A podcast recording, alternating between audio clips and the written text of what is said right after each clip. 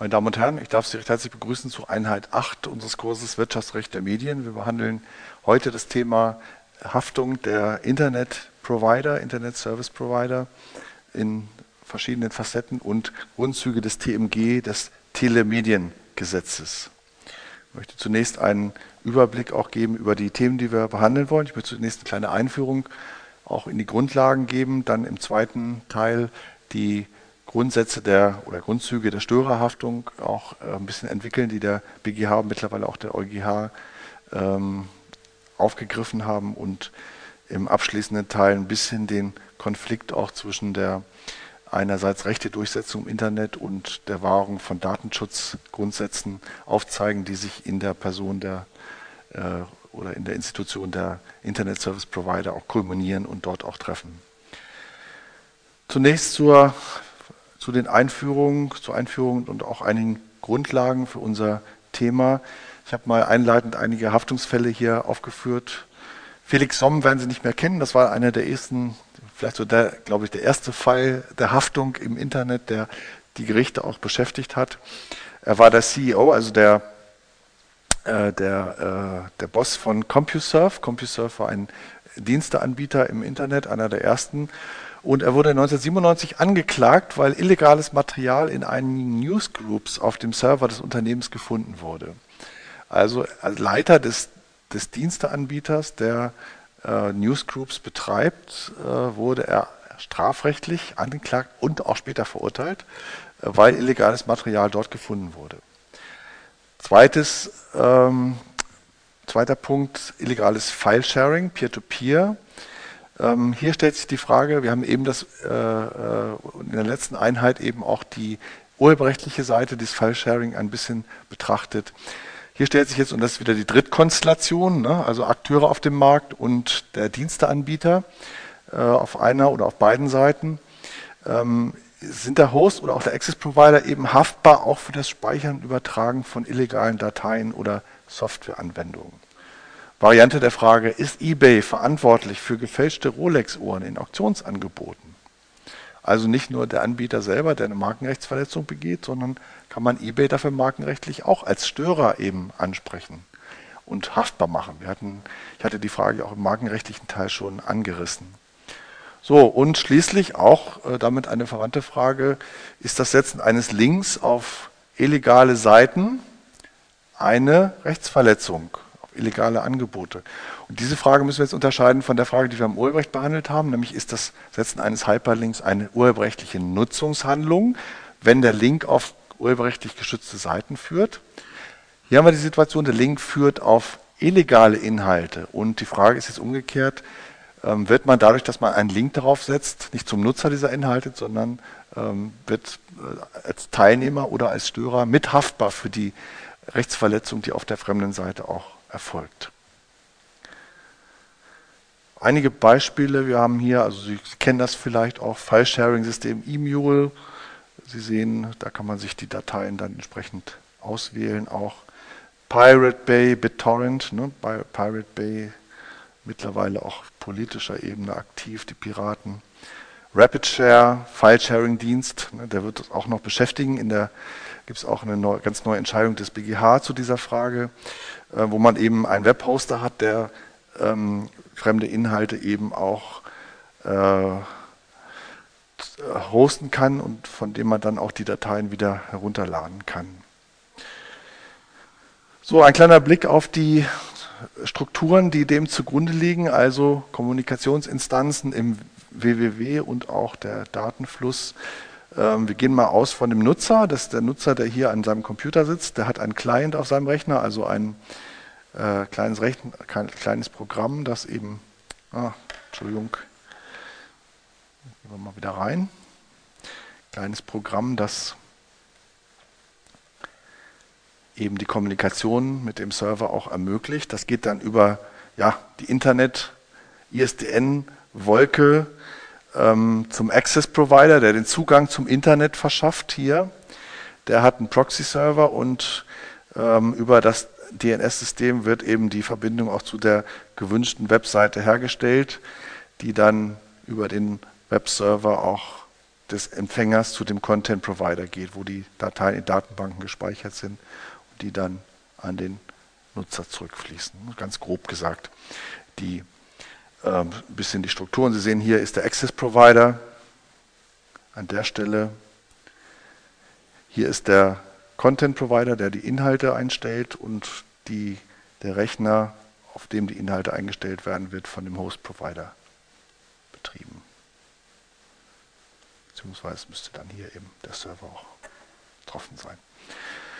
Ja, ähm, Jetzt also zur rechtlichen Seite der ganzen Geschichte. Und jetzt kann man sich natürlich überlegen, äh, wie kommt man eigentlich auf die Idee, jetzt den Host oder Access Provider auch mit in die Haftung zu nehmen? Also unter dem Stichwort Störerhaftung eben die Haftung über den eigentlichen Täter hinaus äh, auszuweiten. Und das hat zum Teil ganz praktische Gründe, weil es häufig sehr schwierig ist, den eigentlichen, einen eigentlichen Übeltäter zu fassen. Ähm, aus verschiedenen Gründen, sodass also es vielleicht einfacher ist, sich dann auch an den entsprechenden Provider zu wenden, um den eben zu entsprechenden Maßnahmen zu veranlassen und auch in die Haftung zu nehmen.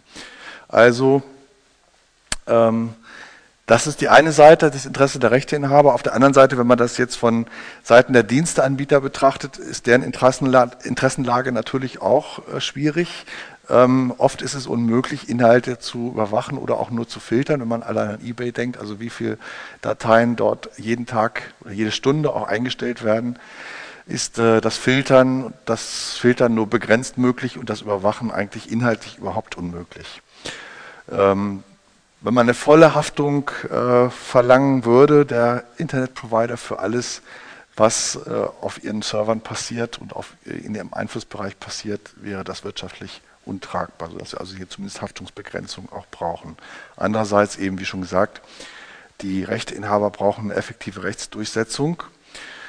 Und jetzt die Frage, welche Lösungsmöglichkeiten können wir finden für diesen Konflikt, der ja nun die Diensteanbieter generell trifft.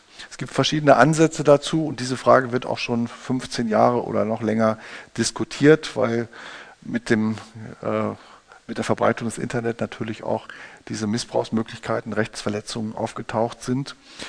Und ähm, hier, äh, ich habe hier mal ein paar verschiedene Ansätze auch aufgeführt. Es gab einen australischen Gesetzentwurf im Jahr 1999, der eine direkte Haftung der Internetprovider vorsah. Also die Internet-Service-Provider sollten alle verbotenen Inhalte entfernen und Zugang blockieren, jedenfalls wenn diese im Ausland lokalisiert wurden. Das heißt, hier wurde das volle Risiko auf den Dienstanbieter abgewälzt. Gegenteilige Lösung, völle, völlige Haftungsbefreiung. Dienstanbieter haftet gar nicht und man verlässt sich dann auf den Markt, der entsprechende Lösungen bereitstellt. Kann man sich überlegen, welche Konsequenzen hat das dann, wenn man den Dienstanbieter ganz aus der Haftung rausnimmt? Man hat dann eine wichtige Stelle, Instanz praktisch ausgeschaltet, die auch eine wirksame Kontrollmöglichkeit über Rechtsverletzungen durchaus auch bieten kann. Also ähm, mittlerer Weg wie immer vielleicht der richtige, eingeschränkte Haftung. Die E-Commerce-Richtlinie der EU ist diesen Weg auch gegangen. Wir werden das gleich sehen. Es gibt aber auch in Amerika entsprechende Modelle. Dort ist vor allen Dingen das sogenannte Notice and Takedown-Verfahren verbreitet, das wir in der Form so ausdrücklich jedenfalls europaweit nicht kennen. In einigen Ländern gibt es das, aber nicht so ausgeprägt wie in den USA. Notice and Takedown ist eben eine verfahrensmäßige Lösung. Es wird zunächst mal der Dienstanbieter benachrichtigt über eine Rechtsverletzung, der nimmt das raus, benachrichtigt den Inhalts, Inhalteeinsteller und der kann dann entsprechend reagieren. Und äh, im Zweifel geht das Ganze dann in ein Gerichtsverfahren über. Es ist aber so, wenn man so will, ein vorgeschaltetes Verfahren, das vielleicht schon Interessenausgleich und Missverständnisse auch äh, herstellen und bereinigen kann. So, und damit sind wir bei der Haftungsbeschränkung, die die E-Commerce-Richtlinie eben äh, gegeben hat äh, und eingeführt hat. Bitte um Entschuldigung, das ist hier inkorrekt. Muss also die E-Commerce-Richtlinie. Ähm, die E-Commerce-Richtlinie hat eine dreistufige Haftungsbeschränkung eingeführt. Und der Wortlaut liegt oder der, die Betonung liegt zunächst mal auf Beschränkung. Ähm, es ist nämlich keine Haftungsbegründung, das muss ich ganz ausdrücklich an der Stelle betonen, keine Haftungsbegründung, sondern eine Beschränkung einer anderweitig bereits begründeten Haftung. Und die Idee hinter dieser Haftungsbeschränkung ist, und das war die Intention auch des Gesetzgebers, dass man die, äh, die Verbreitung, die, das Wachsen und das Einsetzen von Internetdiensten fördern will, um den E-Commerce auch zu fördern. Und eine übermäßige Haftung wäre eben doch eine starke Behinderung deren Tätigkeit, sodass man hier diese abgestufte Haftung als Interessenausgleich, aber auch zur Förderung der Verbreitung von Diensten eben eingeführt hat. Die Abstufung besteht darin, dass man zunächst mal Inhalte anbietet, also Content Provider, die die Inhalte, eigene Inhalte einstellen, völlig freistellt. Das ist umgesetzt im Paragraphen 7 TMG, Telemediengesetz, das Teile der E-Commerce-Richtlinie auch umgesetzt hat. Wir haben dann die sogenannten Host-Provider. Host-Provider sind solche, die eben es ermöglichen, dass Inhalte auf dem Server gespeichert werden. Artikel 14 der Infosoc-Richtlinie, der, der äh, E-Commerce-Richtlinie, Entschuldigung, das ist hier ganze Folie über falsch gelaufen. Ähm, aber man kann daraus ja auch lernen. Ich stelle das hier mal richtig. So.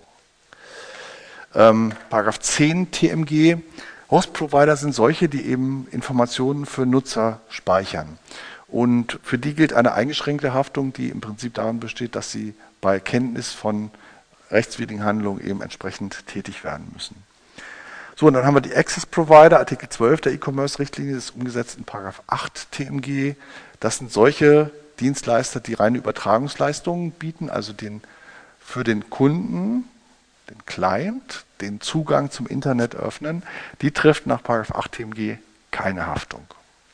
Das ist also die abgestufte Haftung. Sie können sich vorstellen, dass besondere Probleme im mittleren Bereich auftreten, nämlich beim Host-Provider. Nämlich die Frage, unter wann und unter welchen Voraussetzungen muss der Host-Provider haften. Der BGH hat in seiner Rechtsprechung immer wieder betont, dass der, diese Haftungsbeschränkung der E-Commerce-Richtlinie, die im TMG auch umgesetzt sind, nur äh, gilt für Schadenersatzansprüche und strafrechtliche Ansprüche, nicht für Unterlassungsansprüche. Und er hat das begründet mit dem Wortlaut, äh, der in gewissem eingeschränkten Umfang Unterlassung ausklammert, der aber nicht unbedingt diese weitreichende Konsequenz auch trägt.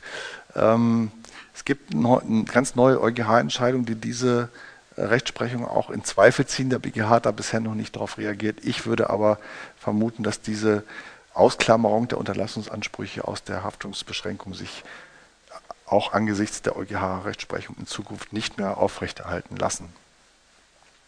Wichtig noch, Artikel 15 der E-Commerce-Richtlinie, es gibt keine allgemeine Überwachungspflicht für Internet-Service-Provider.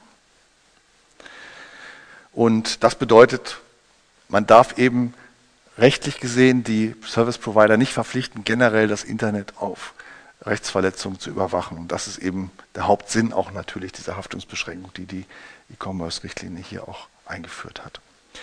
Ja, soweit zu den Grundlagen ähm, der ähm, Haftung der Internetprovider. Wir machen dann weiter mit der Störerhaftung.